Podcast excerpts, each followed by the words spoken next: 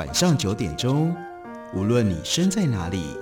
来场与文学的空中邂逅。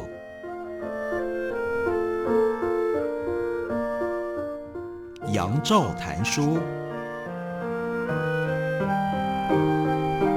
邀您一同遨游文学世界，认识古今中外的经典之作。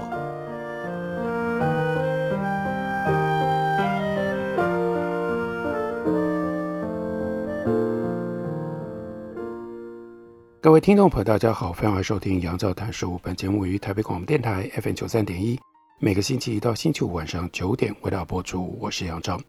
在今天的节目当中，要为大家介绍的这本书呢，它的书名叫做《最致命的敌人》，这是春山出版公司的新书，是由两位作者所写成的。一位作者呢是 Michael Osterholm，另外一位呢是 Mark Oestschaker。这两位是什么样的资历呢 Mark o k s h a k e r 他是专业的写手，尤其是专门写跟生化有关系的科普书籍。他在之前曾经和 C.J. Peters 医师合作过一本叫做《Virus Hunter: Thirty Years of Battling Hard Viruses Around the World》（病毒最前线，出生入死三十年），曾经名列《纽约时报》的年度推荐书单。所以呢，他的角色是主要协助 Michael Osterholm。Michael s t o n e 呢，是明尼苏达大学传染病研究及政策中心的创始主任，公卫学院的讲座教授，以及前明尼苏达州流行病学官兼流行病学组的组长，是全球知名的流行病学家，曾经带领许多国际上重要的疾病爆发调查，包括食源性疾病、月经棉条以及毒性休克症候群的关联。B 型肝炎在医疗照护环境的传染，以及医疗照护者的 HIV 感染等等，所以他是一位非常重要的病毒流行学上面的专家。这本书原来是在二零一七年出版，到了二零二零年有了一个新版。为什么二零一七年才刚出版的书，到了二零二零年就会有新版呢？这一点都不意外，因为就加了一篇和 COVID-19 在全球肆虐流行相关的。新的序文，在这篇序文里面，作者说：“让我们来看现实吧。想要阻止 COVID-19 这种类似流感的病毒传染，就像要阻挡风一样的困难。即使用上中国政府的严峻封城手段，限制上亿公民的行动，以及像南韩和新加坡这些国家尽力找出感染者以及所有他们接触过的人，充其量只能够减缓散播的速度。唯一。”能够减缓病毒散播的方法是接种有效的疫苗，这是专家非常明确的断言。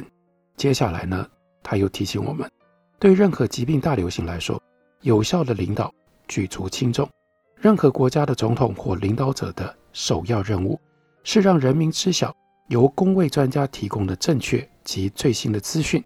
而不是带有私人意图的政治运作。对某些事情说我们不知道，但是正在设法找出答案，要好过提供可能和下一轮新闻报道相抵触的花言巧语。如果总统的信誉受损，大众将无所适从。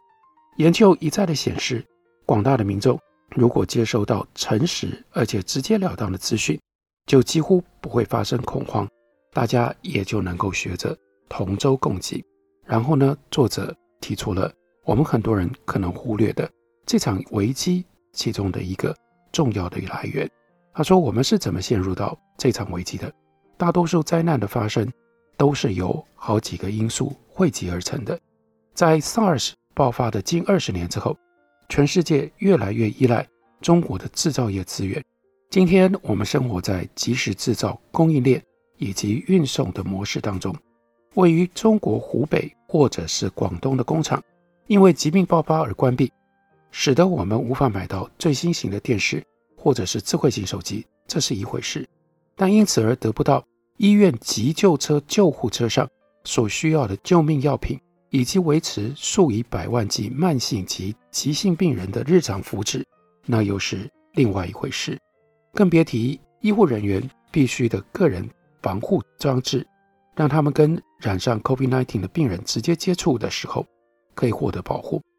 接下来，请大家一起来听一下这个在书里面告诉我们，让人清醒的统计数字，在二零零九年出现 H1N1 大流行之前不久，传染病研究及政策中心对于全美医院的药剂师以及加护病房和急诊科的医生进行了问卷调查。那次调查的更新资料显示，在美国经常用来治疗各种疾病的重要救命药物有一百五十多种，少了这些药物，许多病人会在几个小时内死去。所有的这些药物都是属于专利已经过期的，一般称之为叫学名药。其中有很多的药物或者是所含的有效药物的成分，主要是在中国或者印度生产。在 COVID-19 爆发之初，药房就已经不能够及时供应这一百五十多种当中，其中六十三种药物，或是在正常的情况底下。他们就已经处于短缺的状态，这只是显示我们有多脆弱的其中的一个例子。随着疫情以及隔离，造成中国工厂停工、干扰或关闭了运送的途径。那么，无论西方主要城市里的医院有多么样的现代化，只要救护车上的药瓶、药罐空了，一切都是枉然。我们对中国便宜又有效率的制造业的集体依赖，将直接导致许多人失去生命。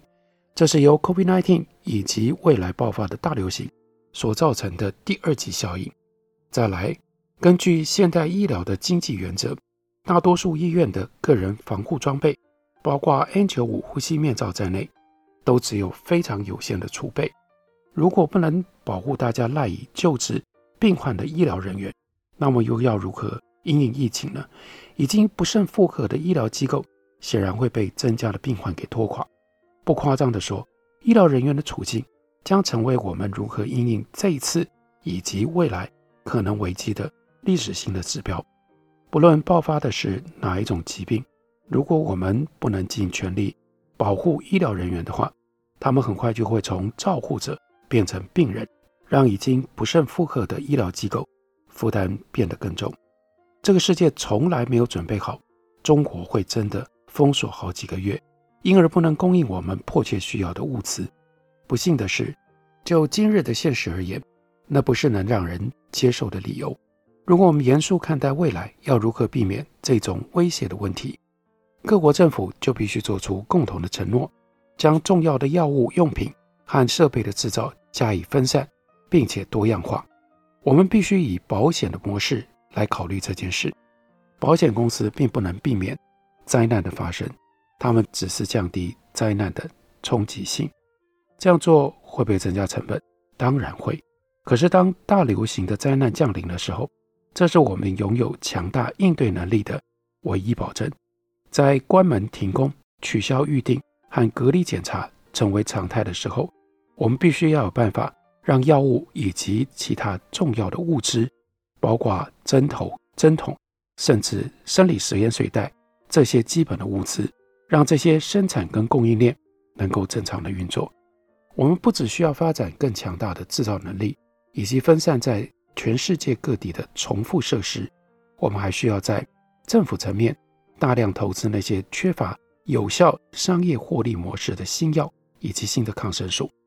我们不能够期待以盈利为生的药厂去投资几十亿的美金，在紧急情况底下才用得上的药物。从二零一六年到二零一八年，伊波拉疫情爆发之后，在政府的督促底下，生产疫苗的呼声相当急迫。经由某个国际性的提议，成立了流行病预防创新联盟，目的是要刺激并且加速开发对抗各种新兴传染性疾病的疫苗，并且在疫情爆发期间将疫苗分配给大众使用。在各方努力底下，伊波拉疫苗。确实有所进展，但其他种类的疫苗却进展有限。除非有疫情发作，否则疫苗的盈利市场是有限的。但真的要等到疫情爆发再来研发，却又为时已晚。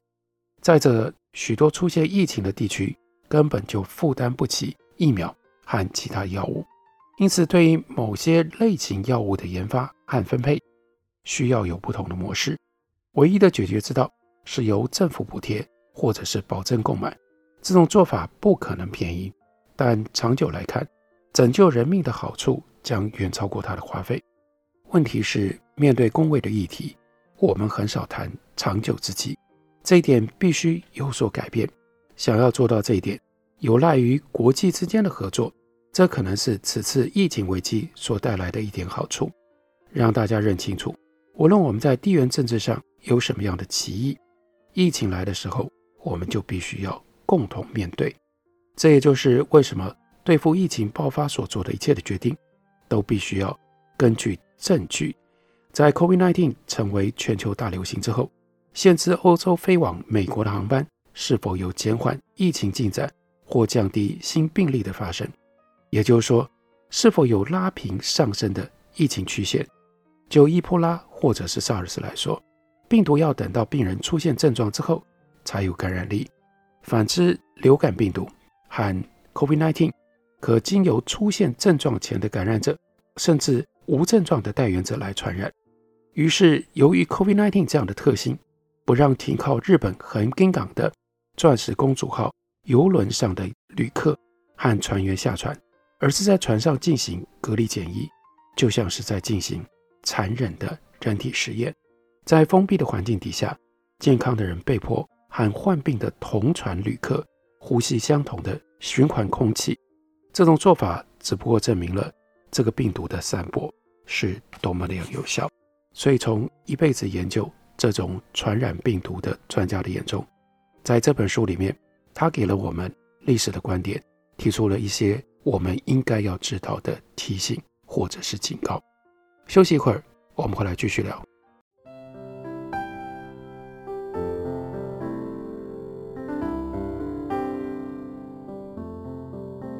听见台北的声音，拥有颗热情的心，有爱与梦想的电台。台北广播 FM 九三点一，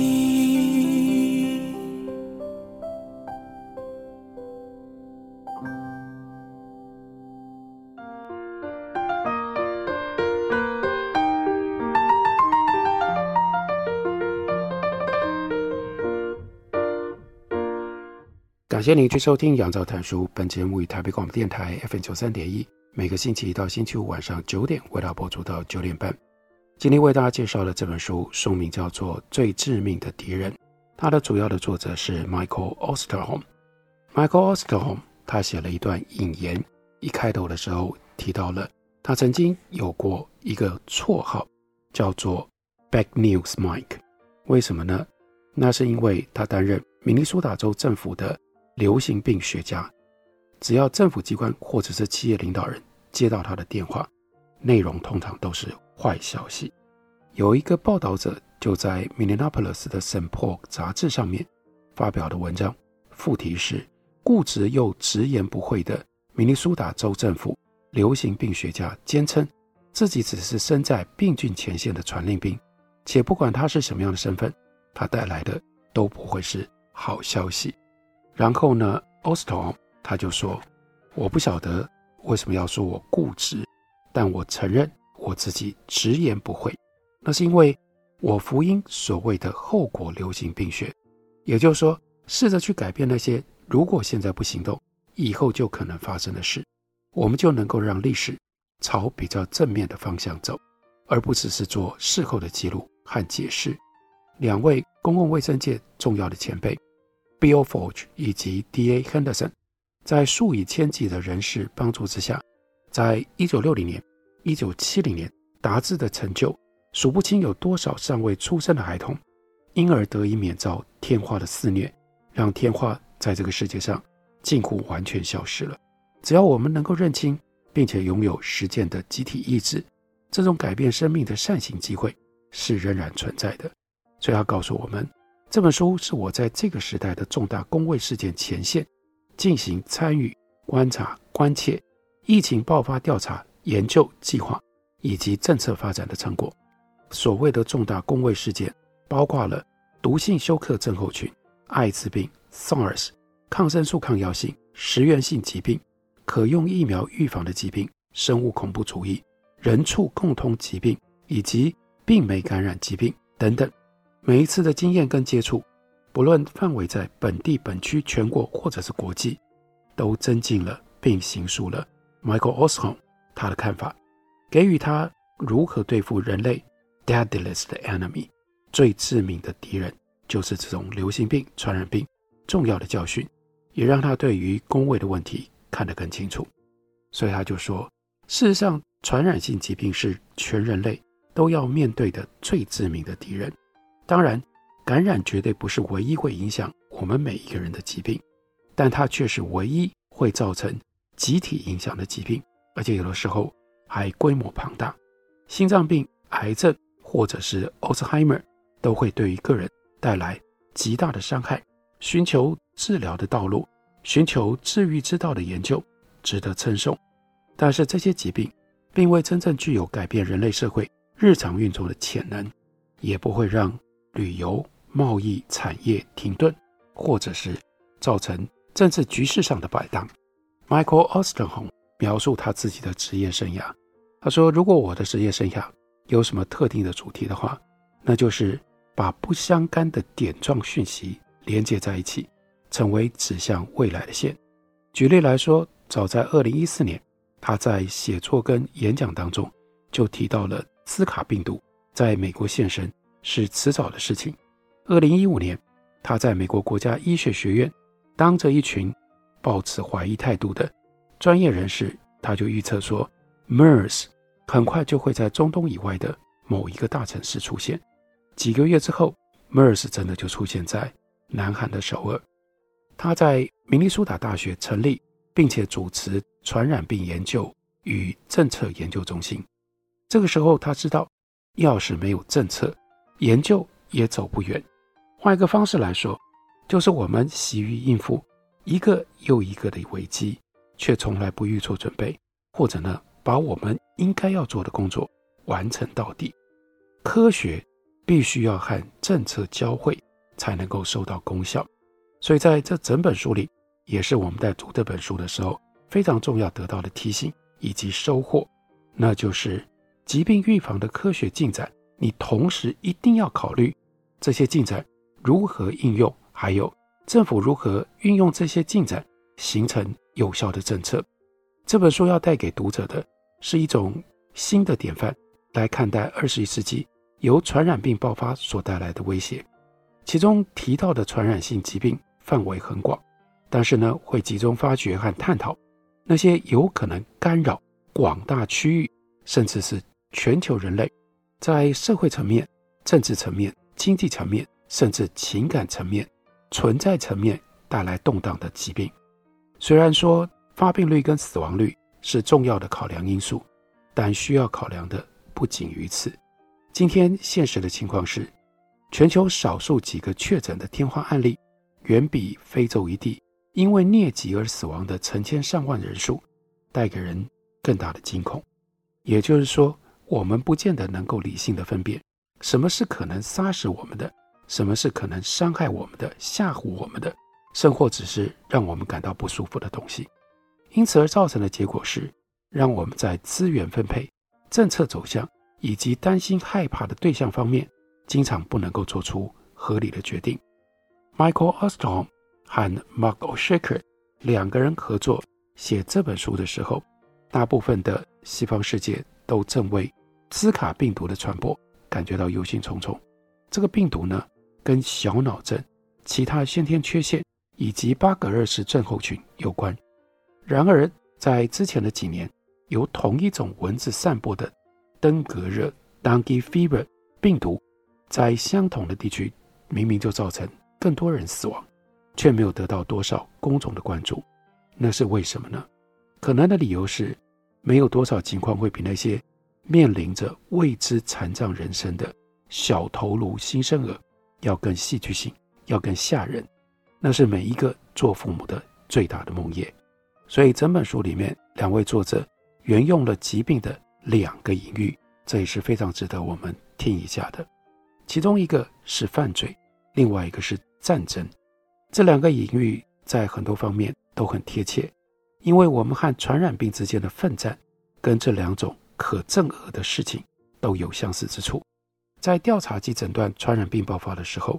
我们必须像侦探一样；采取因应措施的时候，我们必须要像军事战略家。就如同我们永远无法让犯罪或者是战争绝迹，